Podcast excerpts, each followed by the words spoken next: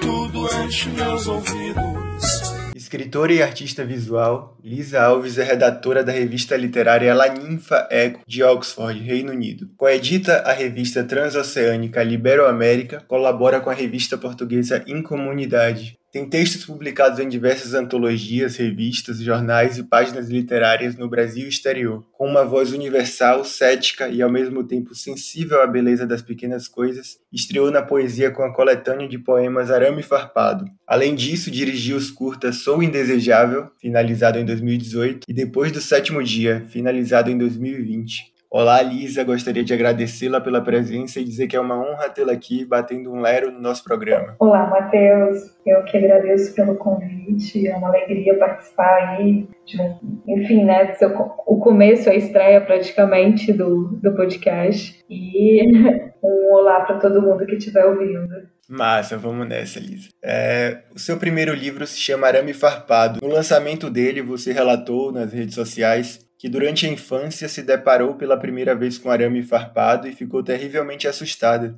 Mais tarde, concluiu que o seu primeiro livro não poderia ter outro nome. Como é que foi essa história? Ele, ele te provoca fascínio ou medo? Olha, arame farpado, medo. Eu acho que medo. Medo e curiosidade. Quando eu comentei sobre isso, sobre o arame, é engraçado que a, a, a ideia né, do, do arame farpado no, na primeira edição, quando o livro estava é, para sair, a ideia era falar de barreiras né, psicológicas, barreiras físicas, e, e aí me veio esse nome. Né? Esse, e, e foi muito louco a forma como veio o nome do livro. Já na segunda edição, que eu fui pensar, acho que estava com estava me analisando muito. E, e aí eu, eu passei a tentar entender de onde, quando que foi que começou a história do arame farpado né, na minha vida. E, enfim, né, eu sou uma camponesa praticamente, né? Minha família é do campo, em Minas Gerais, e minha vida na infância foi praticamente no campo. E, e, e se tinha algo que, que me assustava era o arame farpado é, essa, essa ideia de não poder ir para outro lado. E quando estava no outro lado, entrar para o lado de dentro. Então, esse lance do lado de dentro, lado de fora. Mas isso eu percebi já na segunda edição, já fazendo terapia, enfim. É, e, e, aí eu lembrei de, de, desse momento meu do assombro para o papado e, e, e, como que inconscientemente ele veio, né, porque o nome dele veio com uma proposta, mas ele já estava ali marcado de alguma forma na infância.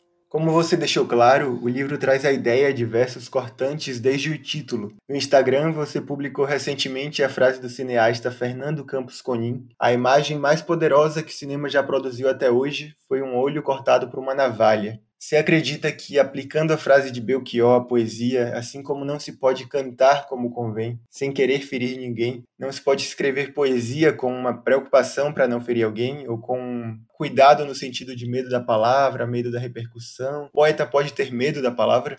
É, eu, eu acredito que ele pode ter medo, sim, mas ele não precisa ter medo. Eu acho que o medo, ele, ele é bom ter medo, porém isso não pode limitar o que você vai escrever. Eu adoro falar sobre o que me assombra, o que me faz temer. Né? O arame farpado é um assombro, né? é uma, uma, uma, um, uma ferramenta de tortura, de certa forma. Por exemplo, é, a morte é um, uma coisa que assusta, que dá medo. Né? O preconceito, e falando de um lado de, ou de outro também, eu, eu acho que não dá para limitar a arte em si. Eu acho que a gente precisa entender que, ou não precisa entender nada, na verdade, não precisa de nada mas, assim, eu, Lisa, eu, eu, eu tento encarar, inclusive, os meus medos, inclusive meus inimigos, escutando a voz, vendo o que, que tem para falar, o que, que, que, isso quer dizer, entendeu? É, o ódio, por exemplo, o ódio que está encarnado nas pessoas nesse momento, a gente vai calar esse ódio e fingir que ele não existe? Ou a gente vai falar, peraí, fala, Vamos ouvir agora, porque anistiar os algozes a gente fez isso no passado e silenciar isso no deu certo, não. Nas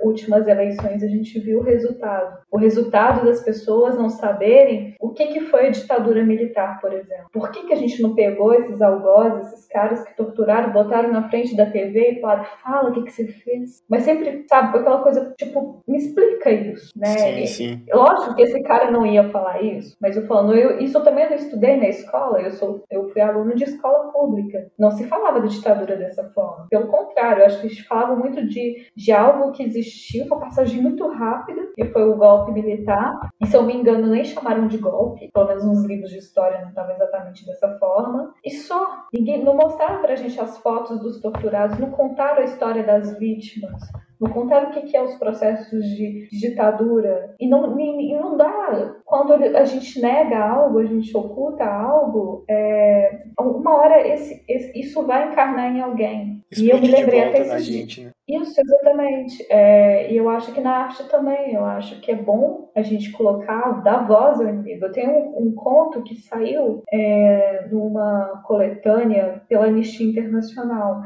E, e, a temática, que quem foi convidado a participar dessa antologia de contos, era falar sobre liberdade. E, obviamente, né, por, por eu ser uma escritora conhecida e assumidamente lésbica, todo mundo, eu acho que estava esperando que eu falasse sobre esse assunto, né? É, até porque teve um debate em Brasília, fui lá uhum. na mesa, estava eu, a Natália Borges Polesso, e só que o meu conto não quis falar sobre isso. Né? Eu, quis, eu quis falar, dar voz a um torturador da ditadura militar. E dar voz Perfeito. não era contar sobre ele, ele era o narrador. E quando as pessoas leram, elas falaram que horrível, isso é uma apologia. Eu não, eles existem. É assim que eles falam. É assim, ou você acha que eles são, estavam enganados? Nem todo mundo estava enganado. Todo, tem gente que gosta mesmo e tem gente que não gosta mesmo. A gente tem que entender isso. Né? E quando você escuta, e eu escutei, meu irmão, quando eu fui para Brasília, meu irmão era,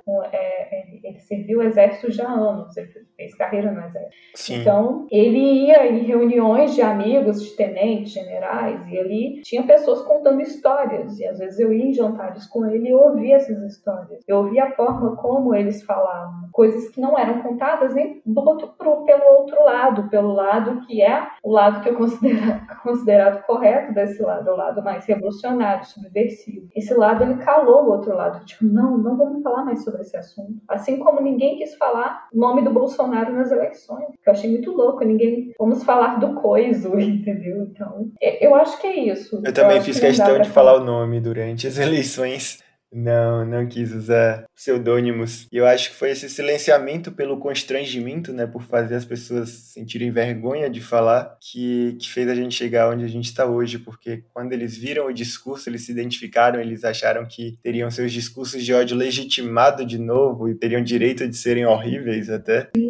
Porque não tinham sido confrontados através do diálogo, mas por uma certa repressão também, né, do outro lado. Sim. Tanto quando a gente tinha algo de importante para falar sobre eles, até mesmo na eleição mesmo, nessa época né, das eleições, tinha muita coisa importante que, o, que quem estava ali indeciso precisava de saber o que, que o Bolsonaro fez e falou. Uhum. Só que quando eles buscavam na internet, quando colocava o nome Bolsonaro, só tinha coisas a favor dele. Porque quando a gente decidiu colocar o coiso, a gente colocou, conseguiu colocar aquele cujo nome não deve ser nomeado. A minha tia, ela não sabia que o coiso era o Bolsonaro, ela achou que era o, que era o, o, o candidato do PT, entendeu? De tanto que colocava coiso. Eu não tinha. Ela falou, ah, mas vocês acabam falando que o coiso é isso, o coiso é aquilo. Eu, mas sério, isso aconteceu, sabe? Foi um erro, foi um erro. Então quem estava buscando algo contra ele, não achou. Ninguém.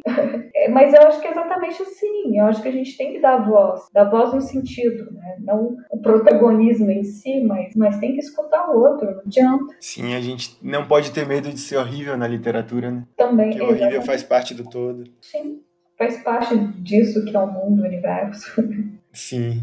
São versos do seu poema Pretexto. Tocar com nada o nada. Sentir o aroma da inexistência e se alimentar do nada transformador. Poder voar e entrar no buraco da agulha, invadir o céu e sentir a divindade mais próxima. Criar o universo, transformá-lo, destruí-lo. Sua obra é repleta de fatalismos, de desesperança, mas ao mesmo tempo traz um entusiasmo quando trata do inteirinho entre viver e morrer. Como se tivesse abraçado o absurdo que Camus descreve em O Mito de Sísifo, que eu adoro. Eu li que Drummond é uma de suas referências e ele disse numa entrevista que era uma pessoa terrivelmente corajosa porque não espera nada de coisa nenhuma. Não tem religião, não tem partido político e vive em paz com a sua consciência e o seu critério moral. Você se sente livre e satisfeita pelo mesmo motivo, pela sua coragem de não acreditar? Como você lida com isso? Como você se sente? É, eu, eu acho que eu me sinto estranha.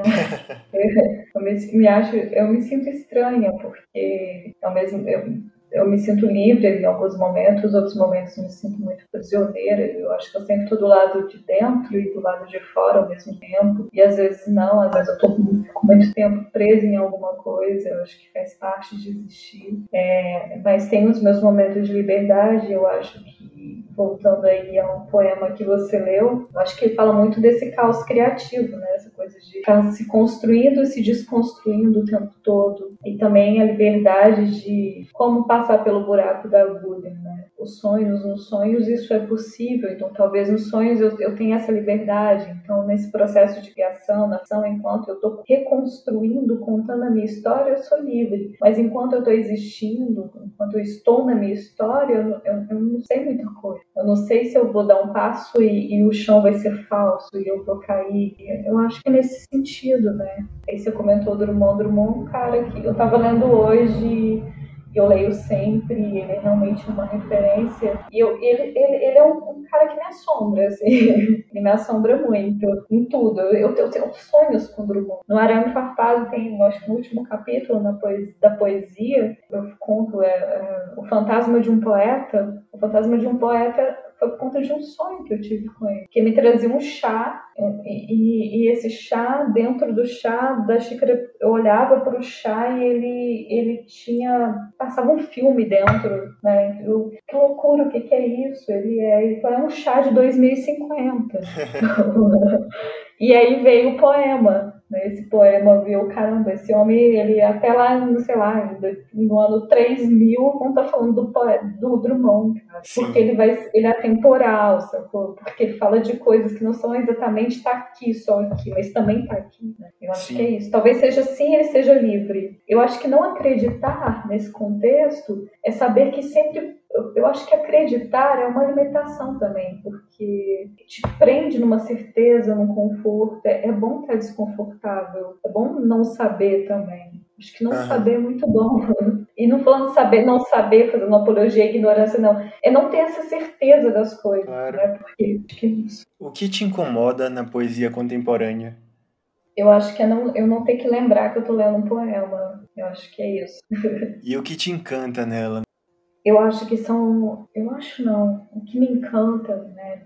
São tantas coisas, mas eu acho que assim, as coisas mais simples. Eu acho que é, eu percebi que quem, que o poeta, que a pessoa que está por trás daquelas palavras, se deu tempo de observação. Eu acho que isso me encanta. Eu saber que eu estou lendo algo que foi bem observado, bem sentido, que foi verdadeiramente sentido. Acho que é isso, esse sentimento do mundo que o Drummond falava. Eu tenho duas mãos e todo o sentimento do mundo. Acho que sentimento do mundo. Uma poeta que me intrigou muito, que, que já conhecia o trabalho dela, mas ela, é, o primeiro livro dela só saiu depois de muitos anos. Eu acho que ela é uma grande observadora que é a Mar Becker, o livro dela ano passado, A Mulher Submersa, e que não, não é à toa que está tendo um assombro, todo mundo que está lendo tá. O que, que, é isso? Quem que é essa mulher? É uma anciã, né? De que tempo que ela. Quando você começou a falar, já imaginei que era ela de que tempo que ela veio, por que isso? Aí você fala, caramba, você, você sentou na pedra e observou o tempo, você observou as pessoas, você olhou para as coisas, os detalhes mais simples, mais que ele, a gente vai carregar isso daqui, daqui a 4 mil anos, se a nossa espécie ainda continuar dessa forma, se a gente não tiver uma simbiose, virar um robô, enfim, é, é, vai, ainda vai fazer sentido, sabe? Tem um poema dela que, que eu amo, que é um, poema, um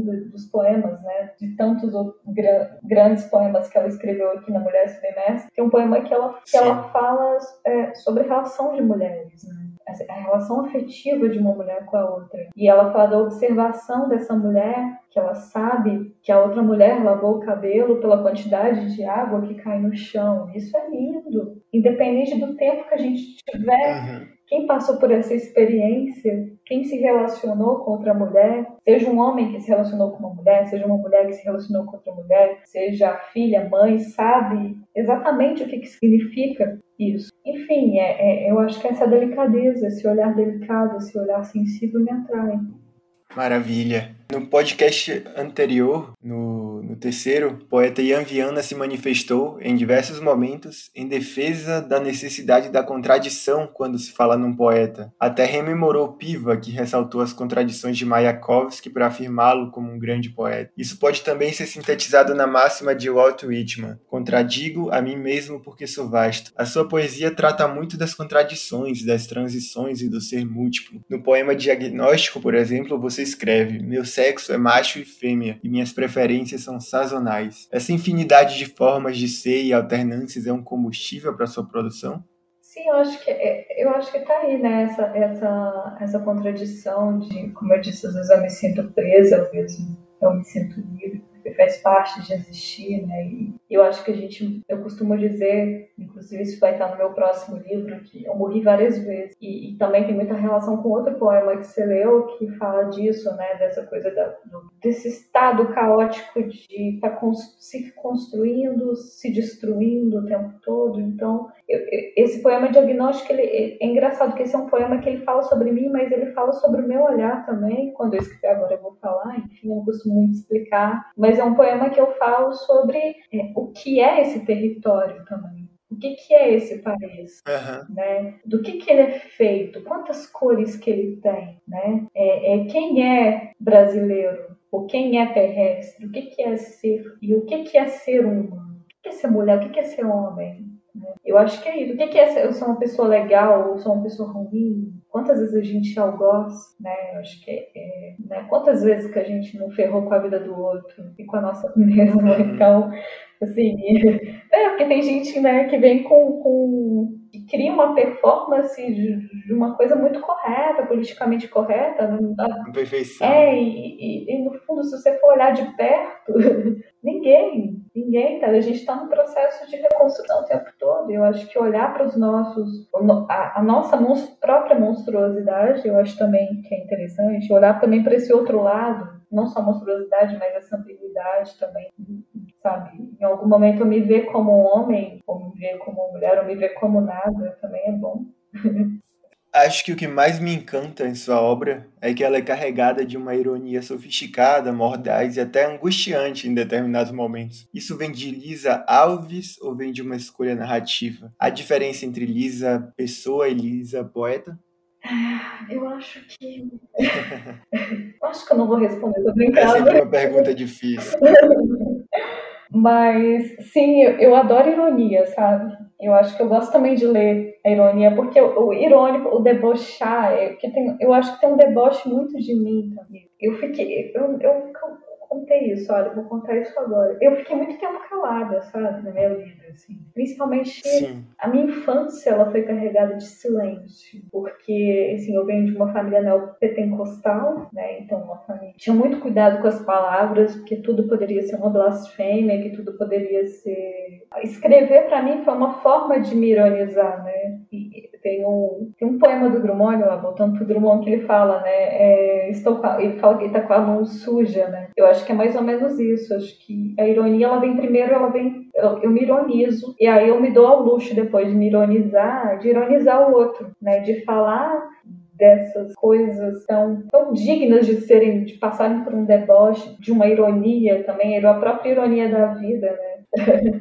eu acho que é isso, acho que tem uma, tem uma Lisa, assim, tem uma Lisa que é diferente da escritora, porque quando, enquanto eu estou escrevendo, eu acho que Uhum. há uma, uma- É aquilo que eu falei, tem, há uma liberdade, eu passo pelo buraco da agulha. Quando eu estou aqui, né, no meu processo, na minha vida pessoal, é, é, existem umas limitações, né, que a física, assim, se impede, acho que da mesma forma, tem coisas, nem, nem tudo... Eu não sou tão livre, assim, acho que eu não sou tão...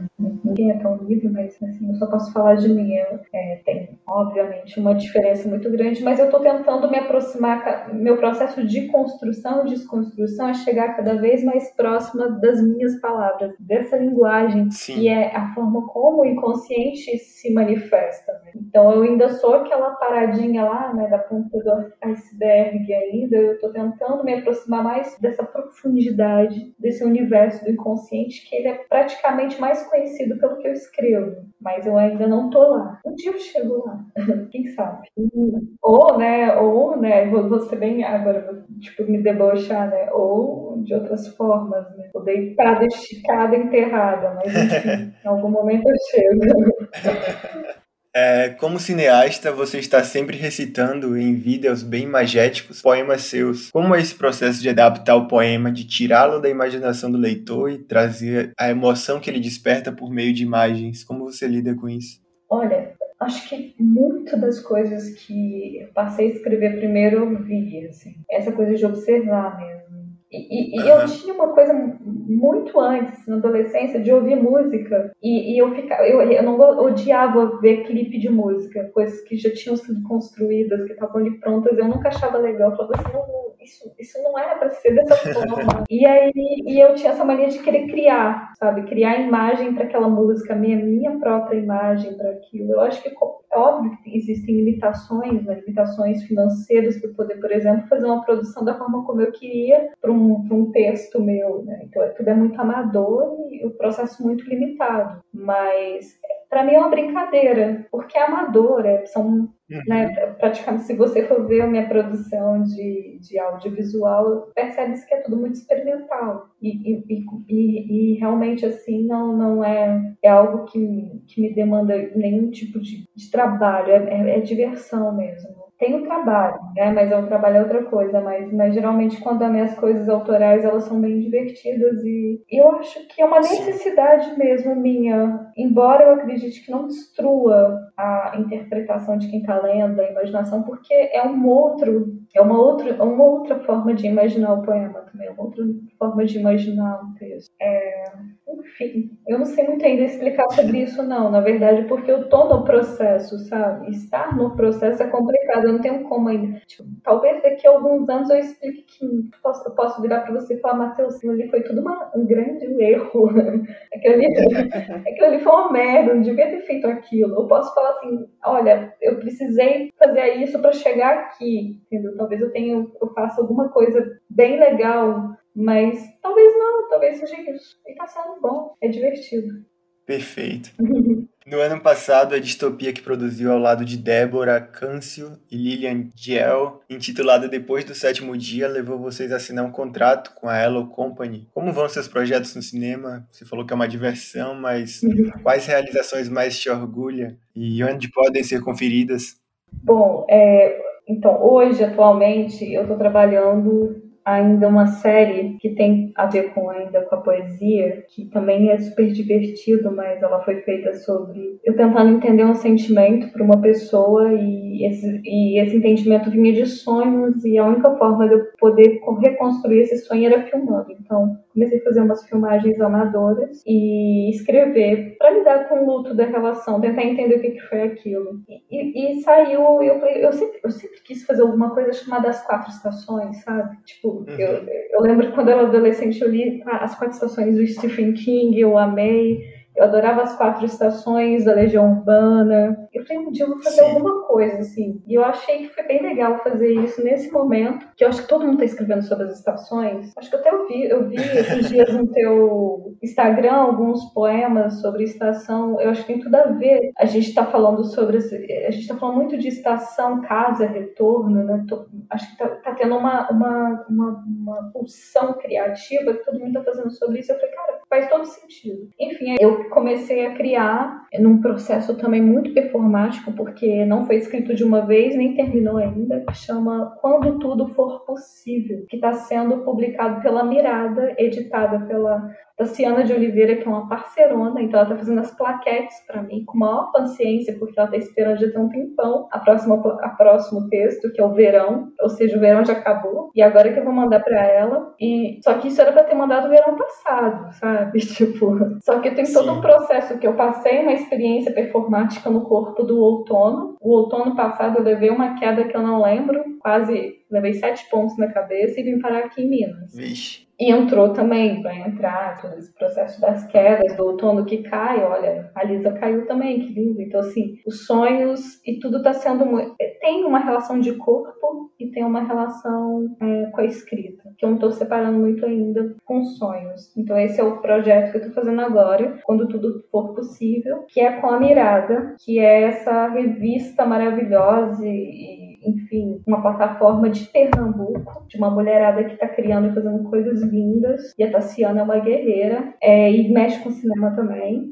É, e tem outro trabalho que está sendo com a Laninfa Eco, que também é experimental, que é Alguém Insiste em Existir, que também tem a ver com a pandemia, com esse processo é, de estar no dentro e tentar entender o que, que é isso. A primeira, a primeira parte disso são seis vídeos muito curtos, e curtos quando eu digo, tipo, 10 segundos, 40 segundos, também está lá na Laninfa Eco. Ano passado eu publiquei as seis partes, e eu estou produzindo as outras seis partes, que é desse ano. É, enfim. E teve. Muitos esse, projetos. E tudo muito assim, independente. E teve esse aí que você comentou, que veio de um conto meu, que veio de um sonho depois do sétimo dia. A gente pegou uma parte, fragmentou com o desafio de fazer isso na pandemia, que foi ano passado. Eu estava no Rio ainda, e a Débora já tinha um projeto com ela que já tinha feito e deu super certo, é, de um curta. E, e aí, quando surgiu uma, acho que foi, não me lembro, acho que foi a Lilian avisou a gente que ia ter tipo um festival e que eles iam pegar curtas feitos na pandemia dentro de casa. E aí, cada uma fez uma coisa dentro da sua casa e mandaram material para mim. E foi isso. A gente aproveitei, foi um conto meu. A Débora filmou na, filmou na casa dela, eu filmei onde eu tava. A Lília virou até aqui, ela é produtora, ela é da parte burocrática, ela resolveu ser locutora também, fazer a radialista, que é uma a mulher da rádio que, que fazia parte do conto. Então, assim, e só que a gente foi assim, a gente fez na brincadeira e a gente mandou pro festival. O festival mesmo em si, ele falou nada desse filme. Não deu muito em nada. Aí um dia, foi no dia que eu tava vindo para Minas, eles mandaram um e-mail avisando: olha, a Hello Company se interessou pelo curta de vocês. A gente, o quê? Sério? E aí, tipo, a hora que eu vi, eu, eu, pra te falar a verdade, eu não sabia muito bem sobre a Hello Company, eu só sabia que ela era distribuidora da Marina Abramovic, que eu sou apaixonada. Bastou isso pra uhum. mim pra caramba, ganhei na Mega Sena. Com certeza. Nas suas redes sociais, é perceptível que está sempre buscando grandes obras que acabaram não tendo a repercussão que merecia. Se não está buscando, acaba encontrando por alguma razão. Percebi que essas obras são muitas vezes políticas, de forte teor social, assim como boa parte dos seus poemas. Mas, diferentemente da maioria desses poemas, a sua poesia traz poesia por si só, sem direcionamentos ou supostas respostas. Você toma um cuidado para que sua obra não se torne uma propaganda? Se preocupa para que não restrinja sua poesia? Poesia é um protesto ou é algo natural mesmo?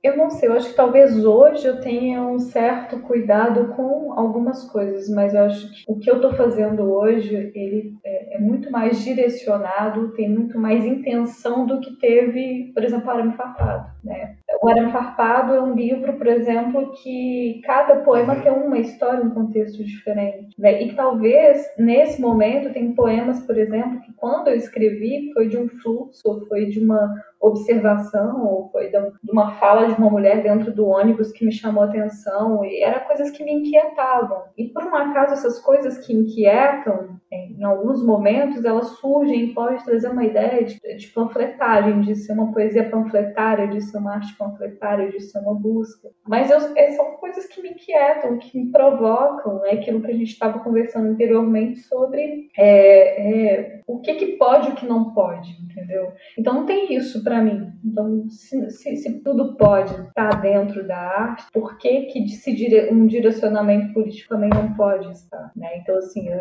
eu falar que não, não foi não, tem coisas que são pensadas, são tem coisas que também não são pensadas. Então, pode acontecer sim de uma coisa ela, ela ser bem. Tipo, quando Filhos de Putin, por exemplo, no, do Arame Farpado, é, eu queria sim falar sobre, sobre uma questão que para mim era urgente. Então, é, é panfletário? É. Eu queria falar sobre alguns temas que estão nesse poema. Primeiro, o suicídio. O suicídio por você não poder ter uma vida da forma, você não poder amar, você ser proibido de amar quem você quer amar, ou quem você uhum. ama, né? Porque sempre é uma escolha. É, sobre o estupro corretivo e sobre a cura gay nas, nas igrejas. Então, falar que isso foi. Não, não foi por acaso, foi pensado. Eu perdi uma amiga na minha adolescência que, que era um afeto, era um amor, né? E, e quando chegou o momento da gente se encontrar, ela tinha passado por um processo de tortura dentro de uma igreja, que falaram que ela ela ela estava ela tava obsidiada, ela era um inimigo, era um demônio, e, ela, e que ela eu nem tenho mais, eu não faço a menor ideia do que, que ela passou porque eu não estava próxima dela, ela morava em outra cidade e a gente escrevia cartas uma para outra. É, quando chegou o momento que a gente poderia se encontrar, ela, ela se matou. Então, o filho de Putin foi pensado. Foi uma vindicta minha. Eu queria falar sobre esse assunto. Eu queria, era necessário. Então, foi, esse foi um dos poemas que foi pensado. Tem um porquê. E ainda tem um porquê. E mais ainda agora mais ainda nesse momento. Eu esqueci o nome do poeta, mas tem um poeta que diz que o poema começa com um nó na garganta. Acho que, sobretudo, esses são bem nesse sentido. É, você relatou que a fala de Rebeca, uma jornalista de guerra, interpretada por Juliette Binoche, no drama Mil Vezes Boa Noite define o seu objetivo com a escrita, proporcionar a arte do desconforto. A fala era: quando se está diante de tudo isso, o horror, o sofrimento, quero que as pessoas engasguem com o café abrindo o jornal, que vejam, sintam e reajam, é o que quero. Considerando o horror, o sofrimento e o engasgo com o café ao ligar no jornal todos os dias, pode-se dizer que Bolsonaro também é um artista do desconforto? Pois é, você tocou, você tocou numa posta. Você ver, as redes sociais são muito interessantes, né? Porque o que a gente diz é esses dias alguém compartilhou essa postagem minha que eu fiz, se eu não me engano, uns dois anos atrás. E que eu, eu tinha uma forma de ver a arte que naquele momento eu achava que, que fazer isso, fazer com que as pessoas se sentissem desconfortáveis, mudaria alguma Sim. coisa. Eu mudaria a consciência das pessoas. E só que as coisas mudam e a gente muda. Como eu disse, eu estou no processo eterno de construção e desconstrução. E, e não tardiamente, mas tardiamente, eu li é, é, a obra da Susan, é, como que é, Diante da Dor dos Outros, que são que é um, né, um livro ensaístico maravilhoso falando sobre é, várias obras e fotografias de guerra e enfim, ela comenta sobre muitas coisas sobre a guerra, né? E, e, e como, e eu acho que ela comenta de algumas, por exemplo, tem um, uma fotografia que foi feita na época da, da, da Guerra Civil, é, sobre os trabalhos do Goya. Ou seja, já foi feita tanta coisa mostrando as atrocidades da guerra, e a guerra ela continua acontecendo, das grandes às pequenas guerras. Então, assim, hoje, para você ter uma ideia, eu mudaria o meu discurso. Eu acho que eu acho que não vai funcionar Sim. dessa forma. Eu acho necessário, se você fingir que aquilo não existe, também não é a solução mas eu acho que talvez mostrar muito sangue vai só banalizar. Eu acho que em algum momento as pessoas vão olhar e já não vão sentir mais nada. E mas eu só pude perceber isso na minha experiência de três anos no Rio de Janeiro, uhum. onde a morte lá é muito banalizada, é, onde é muito comum você sair do mercado, que aconteceu comigo, e você ver um corpo que foi carbonizado e as pessoas tirando foto. Enquanto eu vomitava, porque foi minha primeira experiência com aquilo, passei mal, chorei a noite inteira inteira, minha amiga ficou ali cuidando de mim, porque eu vi aquela cena, né?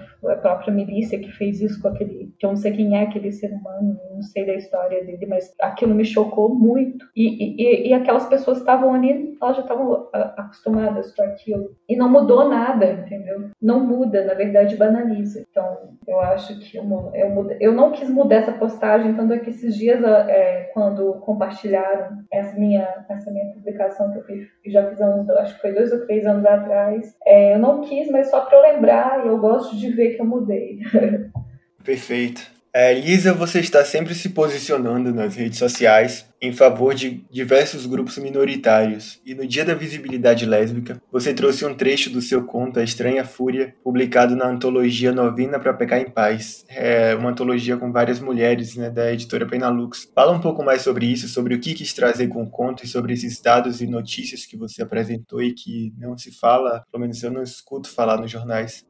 É o Estranha Fruta é um conto que, a princípio, já a, a Penalux convidou a gente para escrever sobre violência contra a mulher, vários tipos de mulheridade, né, de mulheres trans também, mas cada um tinha a liberdade de escrever sobre ser mulher, enfim, a liberdade de escrever. Porém, é, foi uma coisa unânime, as mulheres todas, eu ainda morava em Brasília na época, todas as escritoras, autoras dessa antologia, que eram nove, são nove mulheres, é, tiveram grande parte, foi uma coisa que a gente não combinou de verdade, mas aconteceu que as personagens reagiam. As, as personagens dos contos que sofriam a violência se tornaram passivas. Né? Eu acho que quando eu fui pensar nisso, eu já tinha uma certa, sei lá, eu já tinha uma ideia na cabeça de um, de um dia fazer um, escrever uma história que pudesse trazer um pouco de daquilo. É, por exemplo, quem assistiu Kill Bill é, na época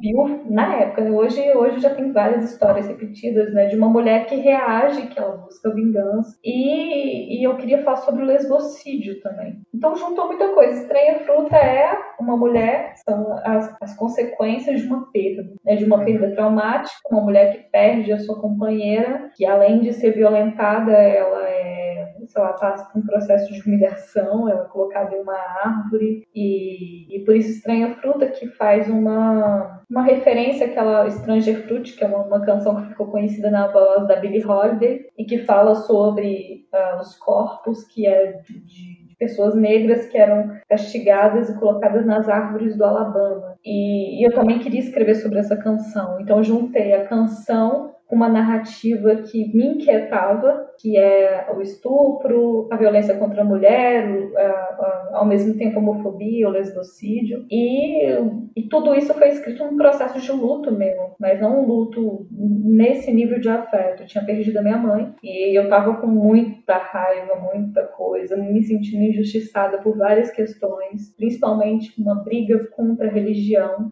É, e aí eu coloquei tudo nesse conto. Foi tudo assim. Aí virou tipo uma miscelânea.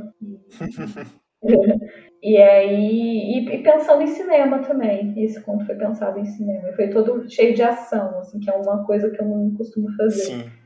Me chamou a atenção o seu discurso no dia, porque realmente eu, eu, fiquei refletindo que escuto muito, muitos casos, vejo em jornais, de assassinato ou violência contra por homofobia contra uhum. pessoas do sexo masculino, mas sexo feminino quase não se ouve falar. E, e quando vocês fizeram esse, essa manifestação, eu fiquei refletindo sobre quão raro isso, isso é no jornal. Mas uhum. enfim, perfeita a sua fala. Vamos para a próxima pergunta. Vamos lá. Trazendo uma foto nostálgica ao Facebook, você citou Susan Sontag, que escreveu que toda fotografia é um memento mori, ou seja, um lembrete para quem a está vendo de que um dia irá morrer. No seu primoroso conto, O Último Pensamento de Virginia Woolf, foi publicado no jornal Cândido pela Biblioteca Pública do Paraná, você escreveu sobre o suicídio de Hemingway, de Virginia, de Ana Cristina César e Deleuze. Além disso, em diversos momentos você encara a morte nos seus versos, né? Eu lembro que lendo as entrevistas de Hilda Hilst, li que ela se incomodava com a obra das mulheres da época, praticamente rejeitando rejeitando lê-las, dizendo que desenvolviam narrativas de amor impossível, é, de superação e de redenção, o que é até compreensível, considerada a posição subalterna em que eram postas, os livros que, que eram publicados, que os homens escolhiam publicar, né? mas Hilda criticava mesmo assim, pelo não enfrentamento às questões da condição humana, como a morte, a existência, a espiritualidade, o que me faz pensar que ela adoraria o seu trabalho, inclusive. É, mas autoras como você tornam evidente que esse discurso não pode mais se repetir. Hoje, eu, eu me arriscaria dizer que as mulheres estão mais preocupadas com essas temáticas do que os homens. Têm se dedicado a exercícios estéticos, invencionismos vanguardistas ou até romantizações da boemia. O que você pensa sobre isso? Como você vê o cenário atual? Você concorda comigo? Você pensa de maneira diferente? Bom, assim, para começar, vou falar um pouquinho da minha experiência com a, com, com a literatura escrita por mulheres, né? É, passei um bom tempo, assim, eu digo assim, antes de 2003, lendo mais homens, né? Era tudo que, que, que era mais próximo, que chegava, que era, que era mais recomendado. Então, ah, vou ler um livro, fulano de tal escreveu, nunca era uma mulher. Tirando a Clarice, a Hilda mesmo, pouco se falava, uhum. né? É, eu passei a, conhecer a escrita de mulheres que eu fui me aproximar e depois eu fui ler as outras mulheres que já tinham escrito há muitos anos atrás, enfim, elas já existiam, elas já escreviam na época da Hilda, e eu acho que talvez ali foi um processo mais de mercado, talvez, do que era acessível que chegava para a Hilda ler, né? do que, que era dito, que, que eu acho que tinha, tem muito do direcionamento, que até hoje a gente sabe. Tem, tem livros maravilhosos que não estão explodindo aí no mercado, entendeu? Não são Sim, explosões de venda e que não chegam. E eu estou falando de livros escritos por homens e mulheres, coisas que estão sendo desde a literatura que hoje não existe como termo marginal, não é não que está mas assim, nesse sentido da margem, eu falo do grande público mesmo, né? Não está no, no, no, no, grande mercado né, do, do editorial. É, então, eu acho que talvez tenha uma questão muito mais do que, que foi direcionado para ela ler naquela época, da mesma forma o que, que era direcionado para eu ler. E eu só quebrei, eu só furei essa bolha porque em 2013 eu fui pro blog. Eu fui pelos blogs e ali a gente escrevia e trocava muito. E eu comecei a perceber que tinha muita monstruosa escrevendo agora em fase de produção, que obviamente não era conhecida. Por exemplo, a Márcia Barbieri, que para mim é um, um fenômeno nosso, assim. Ela não é um fenômeno de mercado, mas, mas quem gosta de ler, quem sabe o que é um bom livro, sabe o que, que ela faz, é uma coisa de louco. E ela tava nos blogs. Eu conheci a Márcia porque eu tava buscando, eu tava fazendo uma lista. Eu vou começar a contatar todo mundo que escreve em blogs. Não tinha rede social ainda, não tinha nada disso. Só tinha um blog que era rede social, Mirk, que eu lembro que era uma coisa, não tinha ainda eu, não tinha nem, acho que no Orkut estava começando, nem sei se tinha Orkut ainda. Ou seja, o que eu tô dizendo é que não era tão fácil assim. Então foi uma busca, um garimpo. Eu tava garimpando na internet mesmo textos, gente que tava escrevendo pra gente trocar alguma coisa e ver o que estava acontecendo. E eu buscava por temas, morte, é, filosofia, tipo, colocava bus nos buscadores na época. E aí eu achei um, por exemplo, o blog dela foi um que eu vi que tava A Vida Não Vale um Conto. Como assim o título desse blog é A Vida Não Vale um Conto? E aí, a hora que eu entrei lá, eu fui ver, tipo, quem que, eu falei, nossa, quem que, será que isso é uma tradução? De onde que é esse autor? Eu pensei, um autor, aí eu fui ler Márcia Barbieri, eu entrei em contato. E assim foi indo. E daí vem as referências dessas pessoas que elas estavam lendo. Hoje em dia, para te falar, acho que eu, eu compro livros de autoria de mulheres não, não só por uma questão de ativismo, não, porque realmente é o que eu, é o que eu tô lendo, é o que está acontecendo. Por exemplo, se eu vou te falar os três... Por interesse, né? Três últimos livros, é, não é só ficção, né, que eu li. Ó, Diante da Dor dos Outros, da Susan Sontag. É, a Guerra Não Tem Rosto de Mulher, da Svetlana Alexievich. É, Origens do Totalitarismo, da Hannah Arendt. Entendeu? Não é por isso, é porque essas mulheres escrevem bem mesmo. Porque, ou seja, isso Sim. tem muita coisa é, acontecendo muita coisa já acontecia antes. Depende de como chega, depende de, por exemplo, hoje está se traduzindo trabalhos incríveis de escritoras de outros lugares do mundo que, que ainda não chegaram aqui. Então, em fase de produção de, de tradução. Então, assim, também tem essa questão também. A Moinhos a Moinhos está traduzindo muitas autores, autoras latinas também. A Moinhos, né? Eu, é, pois é, tem, por exemplo, a gente não tem, por exemplo, um livro, como chama aquela. É uma autora, uma poeta argentina, que eu cheguei a ler um poema dela, Juana Bignozzi. Não sei se já, já ouviu dessa, essa poeta. É uma poeta que ela... Eu vi pessoas pedindo a tradução dela. Exatamente, eu sou uma delas, que vive na rede, alguém traduz. Acho que a, quem falou que ia traduzir ela, que eu não tenho certeza, foi a Nina Rizzi. Ela comentou há alguns anos no Facebook que ia traduzir a Juana Bignozzi. Eu tenho, oh, saiu uma antologia, antologia, né, porque eu estava em Brasília, que era de poetas de Buenos Aires e poetas de Brasília. Calhou de eu cair nessa antologia porque eu estava morando em Brasília. Um tradutor me achou um, um poema meu num, num, blog também, não foi ninguém que indicou nem nada. Ele me encontrou e falou: Você mora em Brasília? Eu moro. E a gente está fazendo uma antologia de poetas de capitais. É Christian Napoli, que chama esse tradutor. E aí, quando chegou essa antologia para mim, que era feita por uma cartoneira também, coisas assim, muito underground, tudo que é feito em Buenos Aires, acho que é a Heloísa Cartoneira de Buenos Aires. E aí eu vi o poema dessa Juana Bignosa. Eu falei, por que, que a gente não tem nada dela aqui no Brasil? Ou seja, também tem essa questão né, de traduções, o que chega. E, enfim, a gente é porque está buscando, garimpando mesmo. Eu sou uma. Eu, eu vivo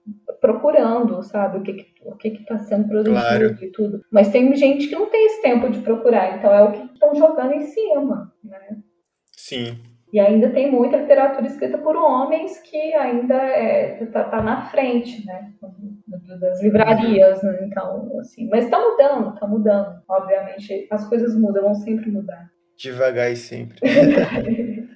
É, morrer não é nada romântico, morrer não produz redenção, morrer não pare fantasmas, morrer não é passagem para céu e inferno, morrer é um apagão infinito e sem definição. É um trecho do seu conto sobre o último pensamento, o último pensamento de Virginia Woolf, que eu falei na pergunta anterior e foi disponibilizado na internet gratuitamente, né? Voltando à fala inicial de Drummond, você tem a coragem de realmente acreditar nessa possibilidade iminente e assustadora de morrer sendo um apagão infinito, ou você torce para estar errada? Olha, eu preferia mil vezes que, obviamente, que a vida continuasse, né? Continuasse com consciência, claro. né? A única certeza que a gente tem certeza é que existe um ciclo, né? Que eu posso virar um amanhã um alface, um hortelã, quando eu for enterrado esse corpo físico. A gente não sabe para onde que vai essa consciência, né? Esse outro lugar, uhum. né, que a gente está falando de linguagem consciente, tudo. Então isso não há uma certeza. A única coisa que eu temo nesse momento são pessoas que têm a certeza da eternidade. A pessoa que tem a certeza da eternidade, ela tende a ser negligente com a vida humana. Eu e eu tô falando isso porque eu vim de uma de uma,